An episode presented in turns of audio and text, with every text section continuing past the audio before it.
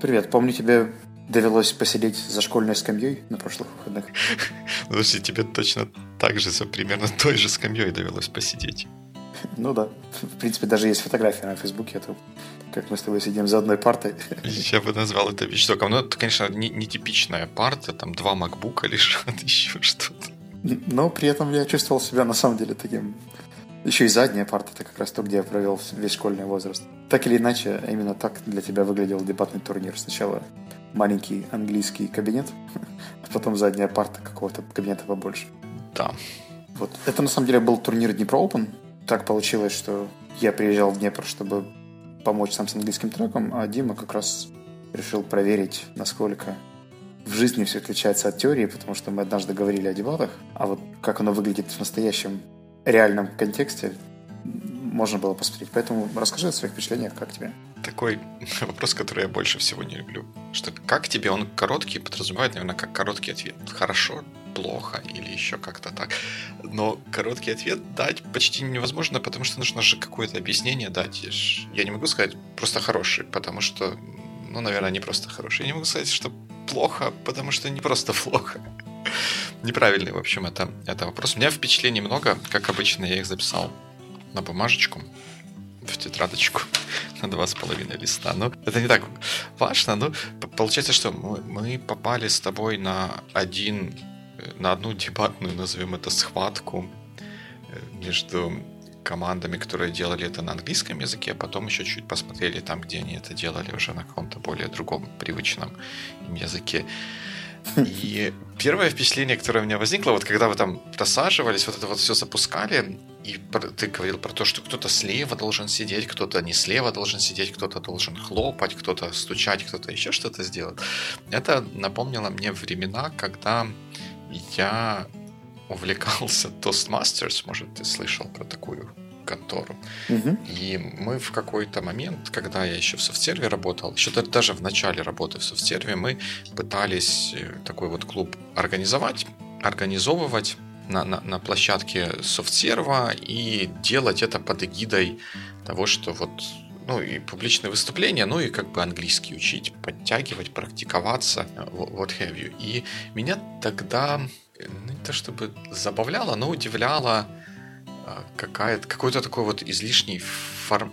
Ну, мне казался он излишним формализмом в том, как все должно происходить, что кто там где должен сидеть, какие бумажечки должны быть заполнены, какие слова должны быть сказаны, и пока вот эти вот все формальности соблюдешь, то смысла можно иногда и не добраться. Ну, ну как бы добираешься, но всегда не покидает ощущение того, что на вот этот вот формализм тратится неправда много времени, усилий и внимание с того, что нужно и важно, переключается на этот формализм. И вот тут мне такое ощущение снова на меня накатило. Ты знаешь, а вот оно у тебя было только по поводу тебя, или тебе казалось, что остальные тоже отвлекаются на формальности? Просто вот мне это кажется совершенно с другой точки зрения. Мне это больше видится как какая-то атрибутика процесса, и эта атрибутика просто позволяет создать правильный контекст и отличить это от обычной беседы, которая могла бы пройти где-нибудь в школе, и как раз она и отличает дебаты в таком формальном проявлении, потому что они же проходят по формату, по каким-то ограничениям, и выделяются именно таким образом. Да, но тогда закрадывается подозрение, что основная идея этого всего мероприятия это соблюдать вот эти какие-то формальности, ну, как одеться в средневековые костюмы и разыграть какую-то битву. То есть это просто театрализованное представление, а не что-то, что заставляет человека или участника проявить какие-то свои настоящие, что ли, характеристики. Смотри, тут на самом деле вопрос достаточно глубокий по поводу настоящести или не настоящести. А, здесь есть несколько уровней, на которых можно это смотреть. Первый – это вопрос э, образовательный, да, то есть то, чему люди учатся. Потому что, в первую очередь, дебаты – это образовательная технология. И вот если ты смотрел на ребят, которые говорили о Шептицком, mm-hmm. и, по-моему, 8 марта да, была тема, то они учились сразу нескольким вещам. То есть некоторые из них research или тему и занимались тем, чем в жизни не занимались. То есть они искали материалы по теме, которые им не интересны. но ее нужно было research ить, поэтому они находили источники, информацию, факты, взвешивали, думали, как ее правильно подать. А второй момент, они учились импровизировать, потому что тема с тем, что нужно отменить 8 марта в Украине, была абсолютно импровизационная, и ребята ее узнали за 10 минут, и нужно было сформулировать независимые аргументы в позицию «за» и «против» в течение 10 минут после объявления темы. Ну и в-третьих, это, собственно, сами скиллы дебатов. Вот я думаю, что пока я был в школе, мне было достаточно сложно в таком возрасте применять английский язык для того, чтобы услышать коллег, каким-то образом отреагировать и вообще использовать его как какой-то рабочий инструмент. Поэтому мне кажется, что в этом плане тоже все прошло достаточно полезно. Не, я, я не спорю с полезностью, и там, может, чуть позже мысли про полезность какие-то, которые у меня возникли в этом контексте, скажу, но вот про то, то что ты говоришь здесь, если взять английский язык, и то вот как одна из проблем, которая, как мне кажется, была вот с тостмастерами, которые мы делали, и почему это в итоге никуда не пошло, потому что это мероприятие было, скажем так, нечестное, да, вот сам вот этот клуб Toastmasters, он для того, чтобы оттачивать навыки публичных выступлений. И не с презентациями, когда есть слайды, которые можно прочитать, а просто публичных выступлений. Подготовленная речь там с тремя составляющими или impromptu speeches, когда ты отвечаешь mm-hmm. на неожиданные для себя вопросы. И когда мы на это наложили то, что это происходит все на английском, и многие участники процесса смотрели это не как на практику публичных выступлений, а как на способ попрактиковаться, подтянуть английский, эти две реальности, они не сходились, и в итоге не возникало какой-то такой вот синергии, простите меня за это слово, которая бы позволила этой штуке развиваться дальше. Потому что те, кто пришли попрактиковаться в английском, они смотрели на вот этот вот формализм, который вокруг спича был построен, как-то, ну, что это ну, ерунда какая-то. Зачем это нужно? Мы просто вот хотим по поговорить по-английски. А если смотреть на это как на практику публичных выступлений, то многие из тех, кто, которые людей, которые приходили и пытались это делать на английском, они английским недостаточно э, хорошо владеют для того, чтобы оттачивать, для того, чтобы дойти до тех проблем, с которыми сталкиваются те, кто публично выступает на английском.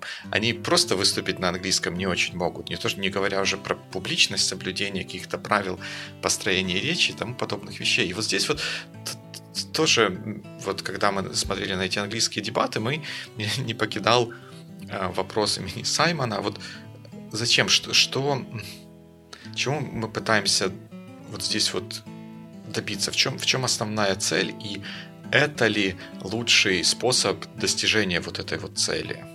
И, и, и если это не э, лучший способ достижения вот этой вот цели, то какую цель надо поставить, чтобы вот, вот это мероприятие было лучшим способом эту цель пытаться достичь?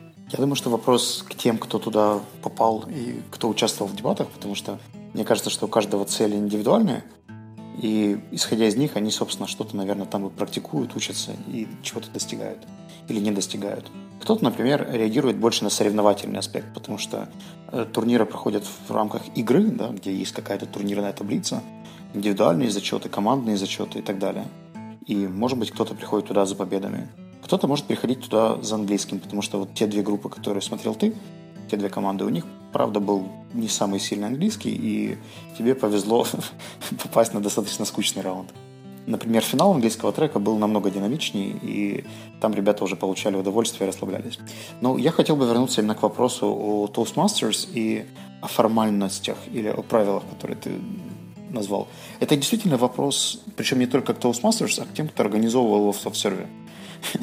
Объясню почему. Если помнишь, мы с тобой однажды познакомились на Пичакча презентации, mm-hmm. конференции.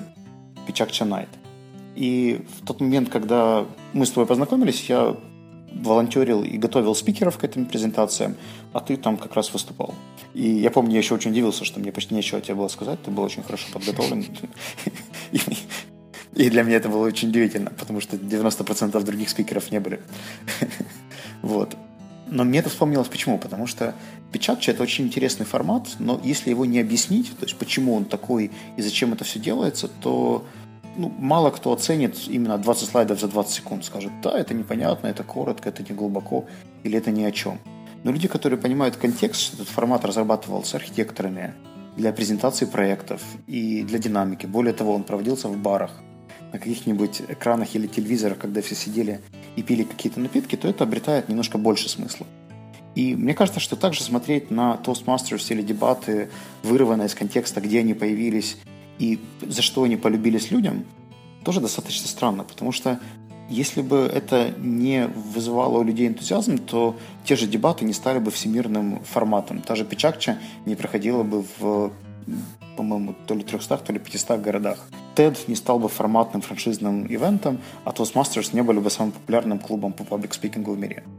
То есть, наверное, что-то там есть, и просто в контексте софт-серва кто-то не уловил эту идею и не смог ее донести людям, которых туда приглашал. Поэтому туда пришла размытая целевая аудитория, кто-то за английским, кто-то за паблик спикинг, и не могли понять, что происходит. Ну, да, ты все правильно говоришь, потому что одним из людей, который это все организовал, был я.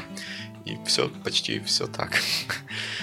все, все так. Но я все равно с тобой вот здесь вот буду спорить, потому что вот этот пример с, с Печакчей, он хороший. И тут, мне кажется, есть определенный момент, где путается coincidence с consequence. Вот Печакча как формат, он популярный не потому, что его придумали архитекторы, рассказывая друг другу о своих проектах в баре, он популярный, потому что он, он, он ценен сам по себе, не потому что его придумали как-то как, как-то так. It just happens to be придуманный архитекторами, которые в баре зависали, когда им, э, у них не было работы нормальной.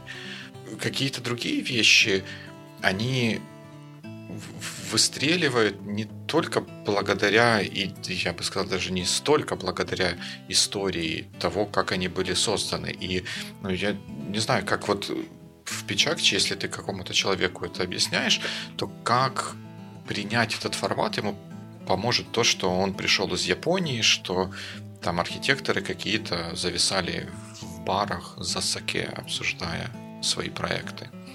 Он или make sense, или не make sense. И японские архитекторы к этому не имеют особого отношения. Я скорее говорил о том, что объясняя контекст, откуда все появляется и почему это именно так, мы можем получить лояльность к более глобальному бренду и какой-то общности. Например, Toastmasters сами по себе тоже весьма полезны, да, и как формат, и как... Э, иначе бы ты, наверное, не захотел их организовывать в сервере в свое время.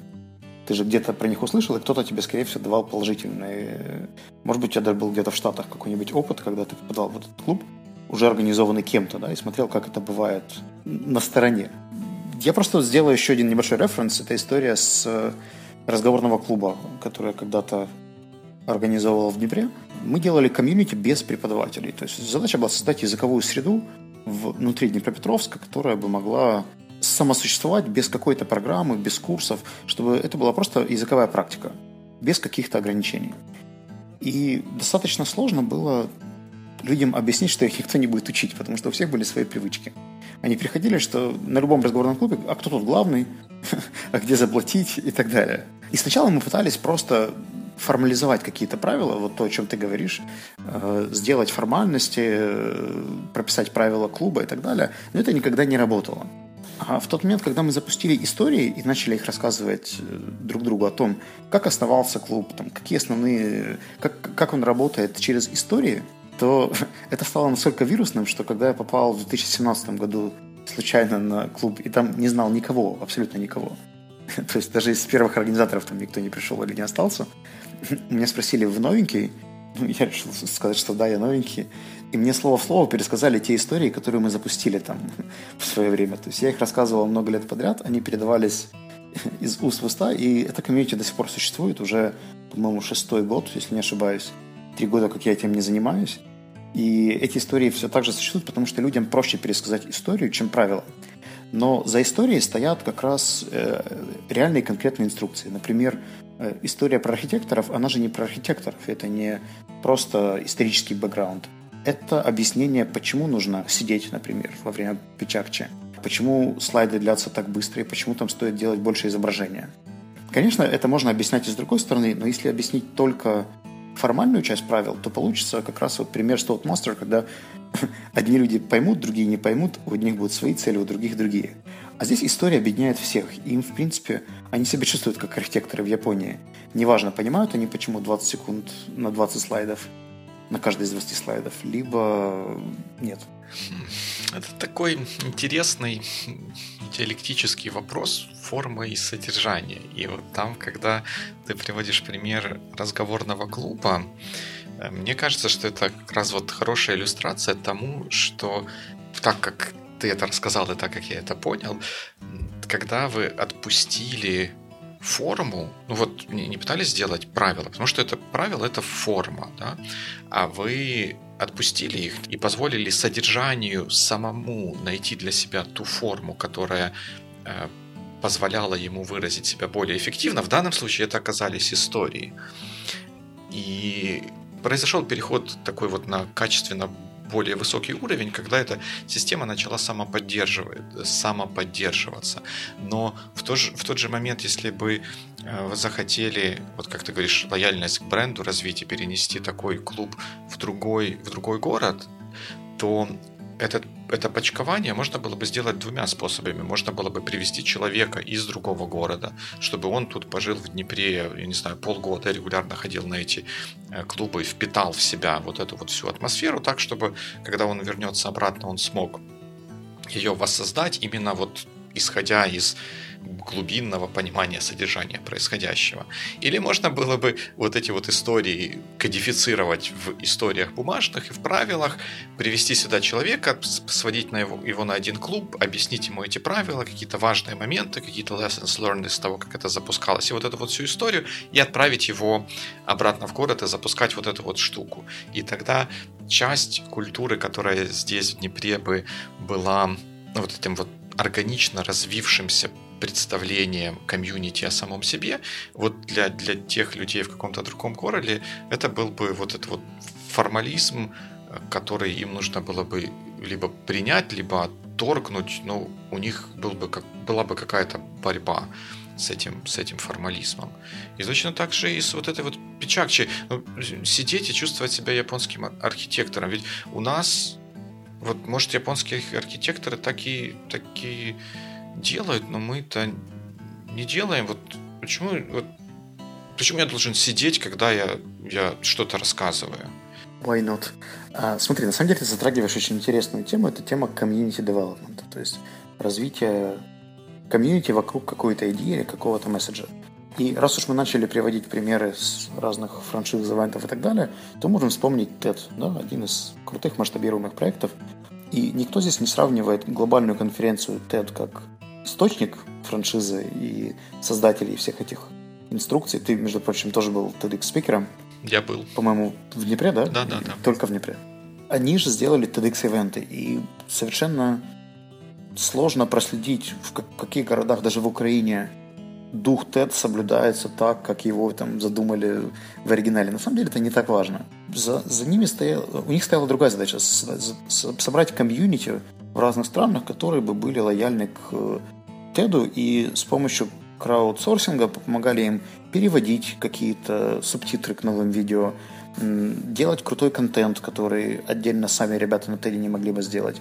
И, в принципе, базовые идеи, которые заложили э, в TED Global, они так или иначе транслируются на разных маленьких локальных ивентах. Кем-то лучше, кем-то хуже. Э, я просто имел удовольствие перечитывать все гайдлайнс, которые они дают по подготовке спикеров, там просто кладезь формализма и, и, и непонятных никому инструкций, потому что то, что они предлагают для подготовки американским спикерам, украинским, нужно ну, весьма посредственно, да, потому что у нас совершенно другой бэкграунд и опыт. Но при этом, э, листая эти инструкции, я примерно понимал, как мыслят те люди, которые организовывают TED в Штатах, почему они делают те вещи, которые делают, какие инструменты они для этого используют. Поэтому на этапе создания комьюнити, мне кажется, правила просто помогают принять форму, да, а вот те ценности, которые люди поймут или примут и начнут транслировать, это уже вопрос индивидуальный. Потому что, например, TEDx во Львове очень отличается от TEDx в Киеве, в Днепре, в Одессе или где-нибудь еще. Поэтому сложно сравнивать. У каждого организатора своя цель, своя задача, и он строит свое комьюнити, которое является небольшим кусочком комьюнити TED.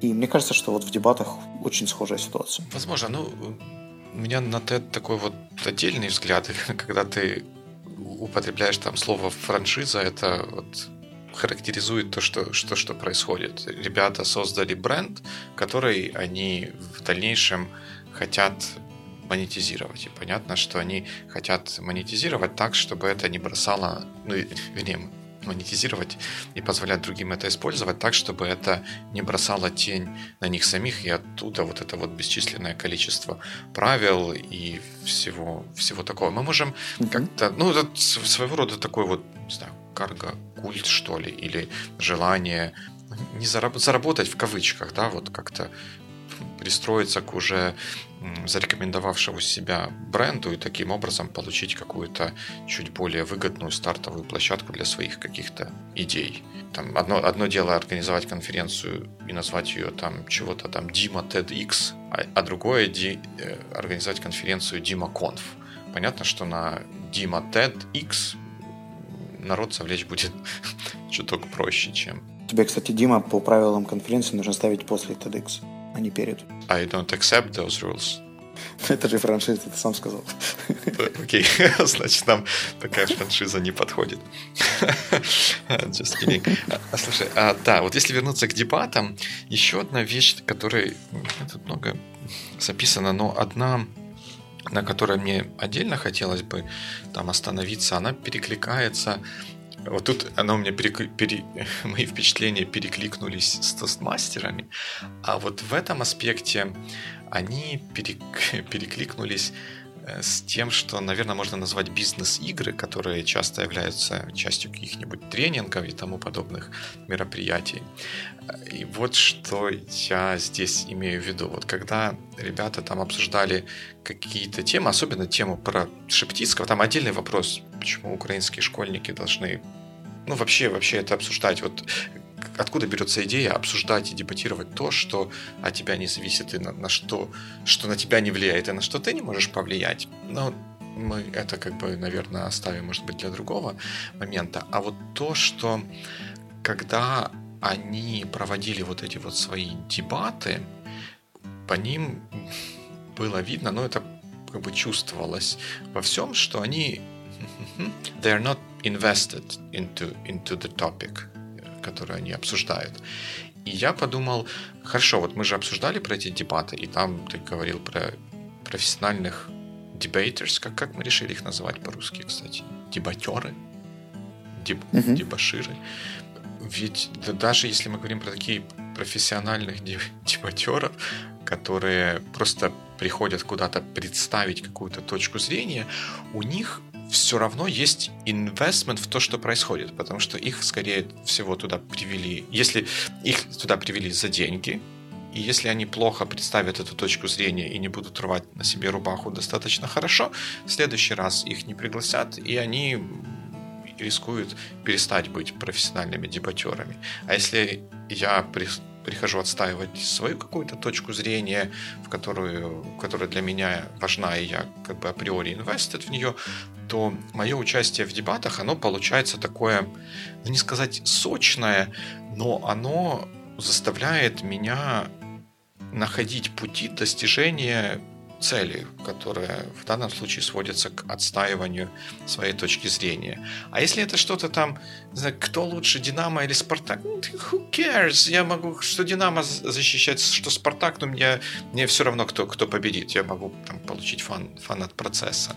И вот этот вот недостаток коммитмента э, вот в этом всем, он перекликается для меня с этими вот самыми бизнес-играми, когда тебе дают два одному человеку из группы дают один кейс, другому человеку из группы дают другой кейс, говорят, ты менеджер, ты в такой ситуации, у тебя дедлайн, у тебя там все плохо и вообще, а ты сотрудник, у которого давно не было отпуска, манят Мальдивы или еще что-то, тебе менеджер надо оставить этого товарища, чтобы он не ушел в отпуск, а тебе нужно добиться, чтобы э, ты ушел в отпуск in fight. Like, seriously, это, это же просто выглядит как, не знаю, какие-то дешевые курсы актерского мастерства. Зачем это нужно? А давай я еще один задам уточняющий вопрос, а потом отвечу все-таки. Так вот, э, уточняющий вопрос. Ты же видел два раунда. Ты видел раунд, когда на английском дебютировали про Шептицкого и на украинском про да. 8 марта, да? Да. А у тебя было ощущение во втором раунде, что это тоже очень наиграно, и все выполняют только те роли, которые им дали? Ну, во втором раунде было лучше, потому что к вот этой проблеме, которая обсуждались, обсуждалась, участники дебатов, а, они they, they could relate to. Я что-то having hard time explaining things in, in Russian. Ничего, ничего. В общем, тебе кажется, что у них был какой-то личный личная заинтересованность, они могли себя ассоциировать с этой темой и понимать, как они влияют. Да, да, да. Они, они могли ассоциировать себя с темой, с проблемой, и поэтому ну, и примеры, которые приводились, они были какими-то такими вот более живыми, что ли. Вот настоящими. Окей, okay, тогда, если ты не против, я коротко и по пунктам отвечу на большинство вещей, которые ты проговорил. Первый момент по поводу выбора тем. Я понимаю, что глубоко не стоит в это уходить, но, естественно, тема зависит от тех партнеров, с которыми работают организаторы дебатов. Uh-huh. В этом случае это были историки, поэтому тема о Шептицком выплыла как одна из обсуждаемых и актуальных в историческом контексте. Тем более, что большинство тренеров, которые приводили детей на этот турнир, они были учителями истории и права. Поэтому им было проще uh-huh. эту тему поднимать как одну из uh-huh. ныне актуальных в Украине.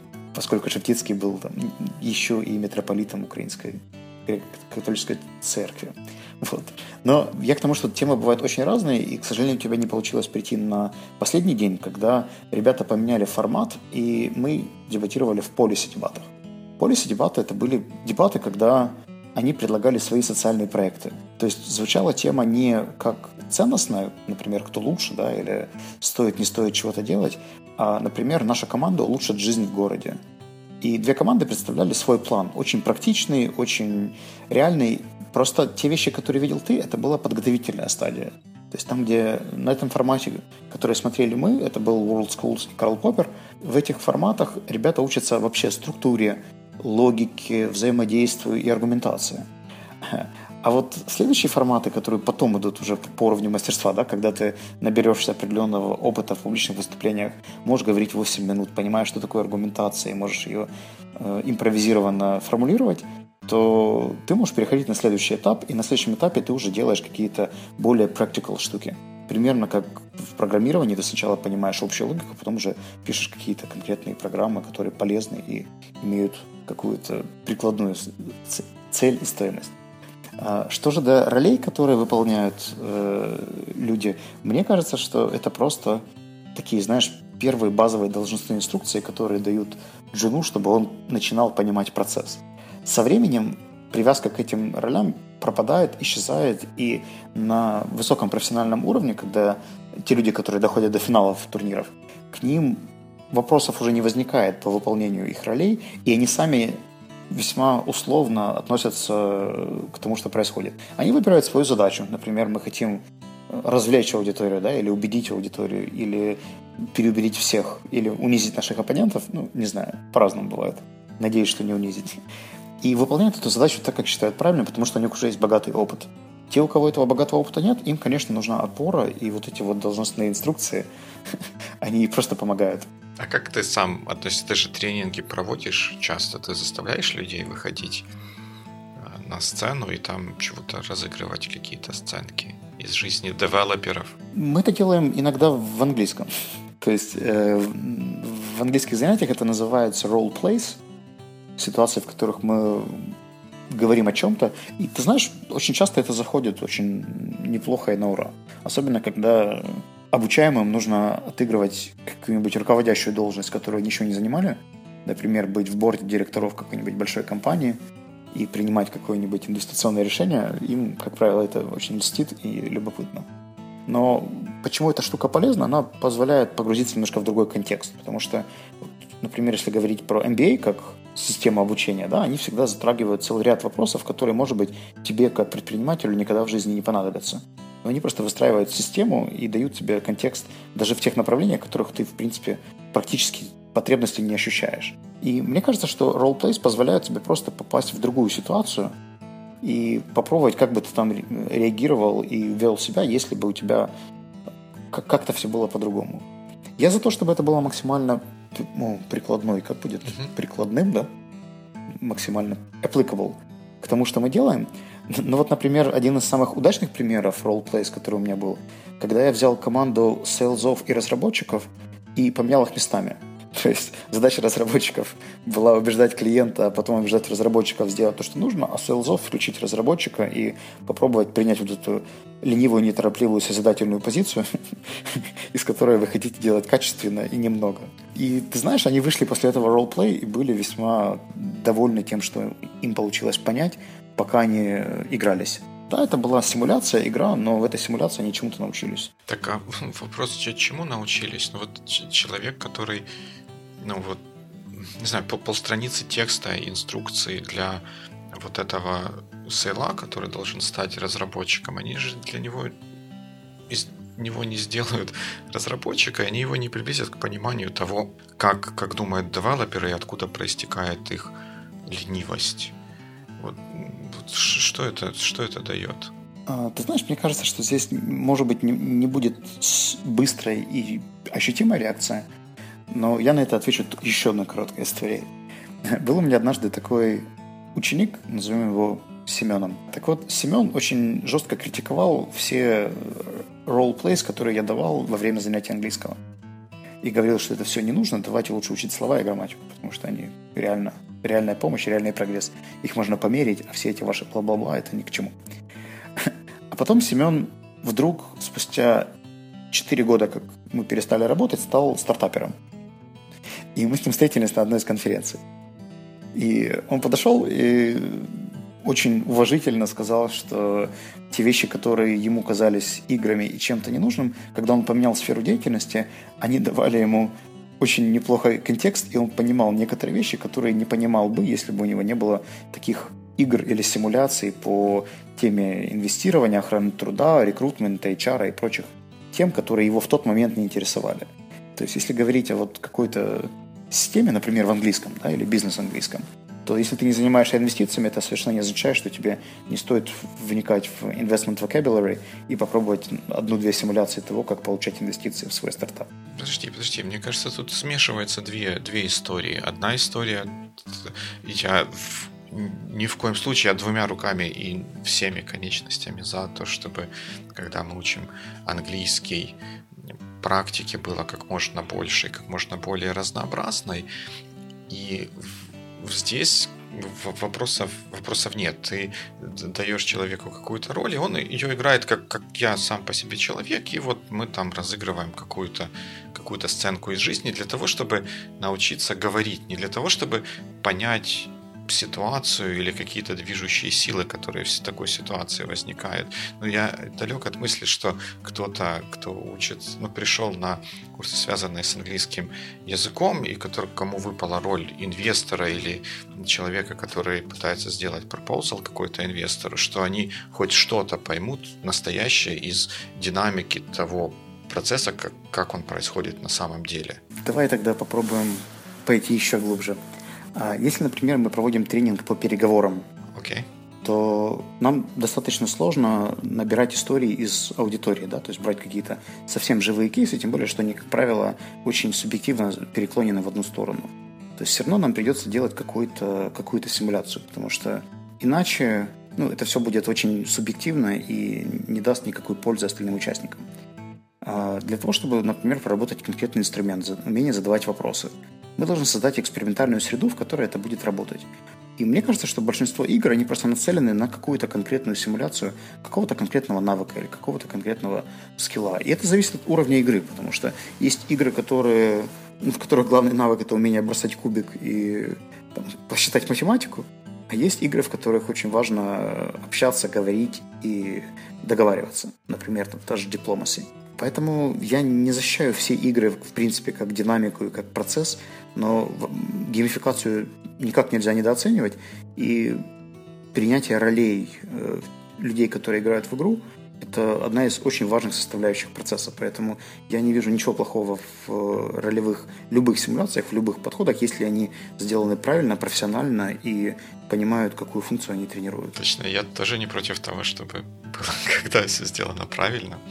Это хорошо. Но вот, вот то, что вот ты правильно сказал, что э, такие вот игры должны быть направлены на отработку какого-то определенного навыка или чего-то, но при этом, мне кажется, зачастую их наделяет еще более каким-то глубоким и сакральным смыслом, когда, ну вот, вот ты говоришь, дипломasi какая-то, когда нужно кого-то в чем-то в чем-то убедить. Вот если мне удастся убедить моего оппонента, который из моей же группы, который искусственно надел маску вот того, с кем я провожу вот эту вот сессию убеждения, это не означает, что я чему-то по-настоящему научился. Если это преподносится как вот смотрите, вот мы отработали э, вот это вот, вот звучали такие аргументы, на них звучали такие контраргументы. В данном случае к ним можно было бы добавлять еще вот такие вот такие вот такие вот аргументы, и вот так-то, так-то в этом, в этом случае Э, работать, а оставить это на уровне, ну что вот вы все поговорили, вы поняли, сделали выводы из того, как вы сейчас пообщались, все-таки, да, сделали вывод, ну молодцы, все, супер. Давай я верну нас к теме дебатов и возьмем вот эту команду, которая обычно выступает. Там три человека, и у первого человека задача очень простая. Он в своей роли является презентером, то есть человеком, который просто проводит красивую презентацию своей команды. Его задача сделать это эмоционально, красиво, и по сути весь фидбэк, который он получает, только про эту функцию, про эту роль. А, задача второго спикера – это правильно реагировать на позицию оппонентов, услышать и критиковать. Конструктивно, по делу, качественно, внимательно и так далее. Задача третьего – это аналитика, то есть услышать все, что сказали до него, правильно сопоставить, показать взаимосвязи и провести эту аналитику перед судьями. Мне довелось дебатировать во всех трех ролях в свое время. И э, каждый раз, принимая роль первого, второго или третьего спикера, я, в принципе, просто менял свой фокус и практиковал немножко другие навыки. И в чем плюс дебатов? То, что там эти вещи прописаны. Под каждой из них есть свой инструмент. И в большинстве своем судьи про эти инструменты знают, и когда видят, что у тебя где-то не хватает компетенции или навыков, чтобы что-то делать, они тебе просто на это укажут. И вот на таком простом примере ты тренируешь три конкретные вещи, принимая вот простые роли в команде своей. Причем, что это все достаточно гибко, и ты не обязан быть всегда аналитиком или всегда там, человеком, который опровергает. Э, эта роль может меняться даже за один день до двух-трех раз. Ну, наверное, да. Тут просто у тебя разные цели, ты для разных целей используешь разные инструменты в зависимости от своей позиции. That, that, that's fine. Вот так мы начали о дебатах, закончили про игры. Ну, так а дебаты это же разве не игра? Ну, вернее, вот в таком формате соревнования это же игра. Кто-то корову выиграл, а кто-то ни с чем уехал на маршрутке домой. Кто-то уехал с кубком в Бердянск домой. Тоже хорошо. Но соревновательный элемент не, отли... не отменяет его образовательности. Может, просто мне приятно так думать. Не, не, на самом деле я, безусловно, считаю это мероприятие полезным. И, может быть, не то чтобы может быть, а не в последнюю очередь за эффекты какого-то второго и третьего уровня, которые там возникают не непосредственно в комнате, когда они схлестнулись в схватке своей mm-hmm. дебатной, а из-за того, что они, там, вот эти вот дети, участники турнира, они попали в другой город, они пообщались с другими детьми, они посмотрели на каких-то непонятных других там, взрослых типа нас, которые пришли там что-то сидят в макбуке, копошатся и, и, и смеются над тем, что мы рассказываем. То есть они расширили свой кругозор и даже, может быть, несмотря на то, что у них где-то там что-то как-то неудачно или не совсем так, как они хотели или планировали, прошло на самих этих дебатах, польза от того, что они были там, принимали участие от всего того, что происходило вокруг, она, безусловно, есть, и она очень, очень важная. А я, кстати, рад, что у тебя получилось перейти от теории к практике и посмотреть, как это бывает в жизни.